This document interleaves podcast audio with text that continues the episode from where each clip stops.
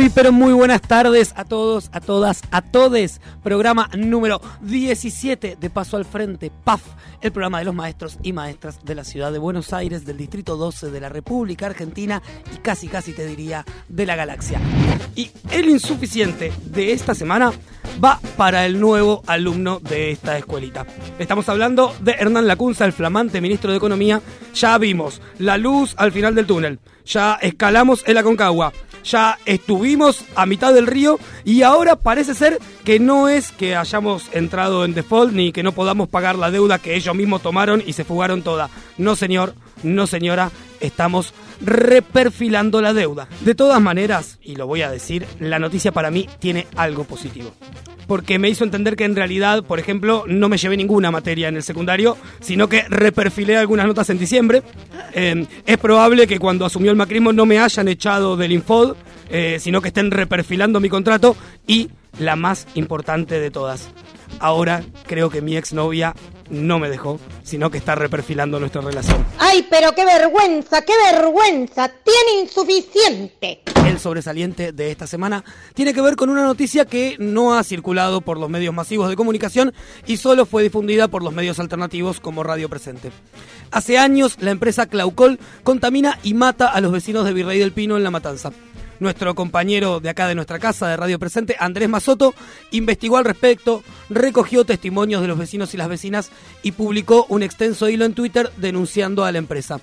A los pocos días, los abogados de Claucol le hicieron llegar una carta documento exigiéndole que borre el tuit. Andrés, nuestro compañero, amigo, no solo no lo borró, sino que en una muestra de valentía y dignidad dio una conferencia de prensa el pasado miércoles junto a los vecinos y las vecinas para volver a denunciar a la empresa. El sobresaliente de esta semana es para vos. Así da gusto. Bien merecido tiene este sobresaliente. Vamos a estar hablando ahora mismo con Lisandro González Ursi. Lisandro González Ursi es el director, junto con Diego Carabelli, de La Escuela contra el Margen, película que se estrenó el jueves pasado en el Cine Común. Lisandro, ¿nos estás escuchando? Sí, ¿qué tal? ¿Cómo andan?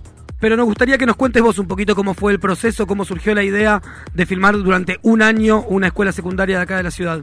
Nosotros, esta película está también dirigida con Borrigo Carabelli, como comentaste, y nosotros dos somos docentes, además de realizadores audiovisuales, y trabajamos en el sur de la ciudad, en un programa socioeducativo. A partir de, de, un trabajo que nosotros veníamos haciendo en alguna de estas escuelas, concretamente en esta, vimos todo el trabajo que hizo esta escuela en el año 2010 con relación al conflicto del Parque Indoamericano. Esta escuela está frente al Parque Indoamericano. Con todo ese estallido social, la escuela tuvo que contener a sus estudiantes que que de alguna manera venían de los distintos sectores del barrio en tensión. Entonces, un poco nos pareció que en esa experiencia la escuela apareció como actor del Estado, como para canalizar, para contener. Uno de los pocos actores del Estado que se hizo cargo de la situación porque el resto del Estado no, lo único que hizo fue mandar a la policía. Se está realizando en este preciso instante un merendazo. Merendazo. Y nosotros, como no podíamos ser menos, enviamos hacia allá como movilera a una maestra del Distrito 12, la compañera Mariana Pelufo. Contanos, un poquito, ¿dónde estás? ¿Qué está pasando? Estamos acá en el merendazo que se organizó en Juan B. Justo y San Martín, Mm. con los compañeros de la CT, de la Dignidad, muchos docentes de UTE que están sirviendo unas exquisitas tortas fritas, mate cocido.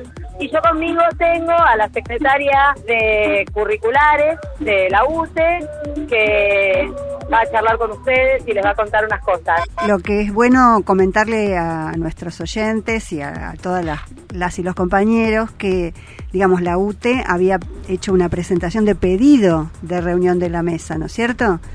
Sí, sí, de hecho eso sí es una realidad. Nosotros presentamos como UTE una nota en la cual eh, pedimos eh, el, el adelantamiento de la última cuota, la que se cobraba con el mes de diciembre del 7%, y tenemos toda la potestad para ir y reclamarle a la reta, para que, y es justamente lo que hicimos en esta presentación.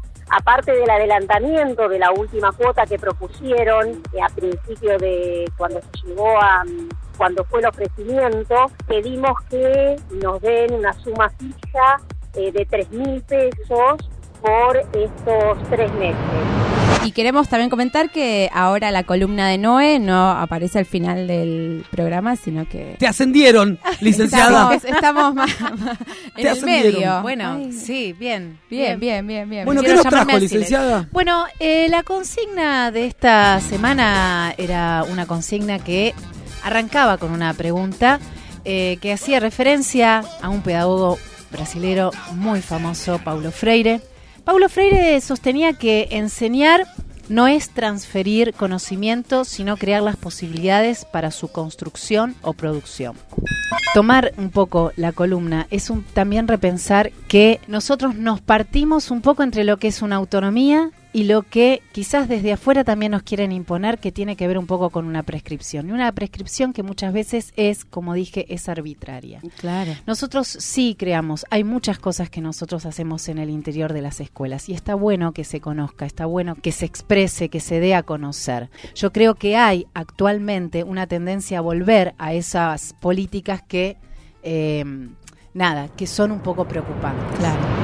Y les digo, les maestres luchando siempre estamos enseñando. Hasta el viernes que viene. Paso al frente, viernes de 18 a 19 por Radio Presente.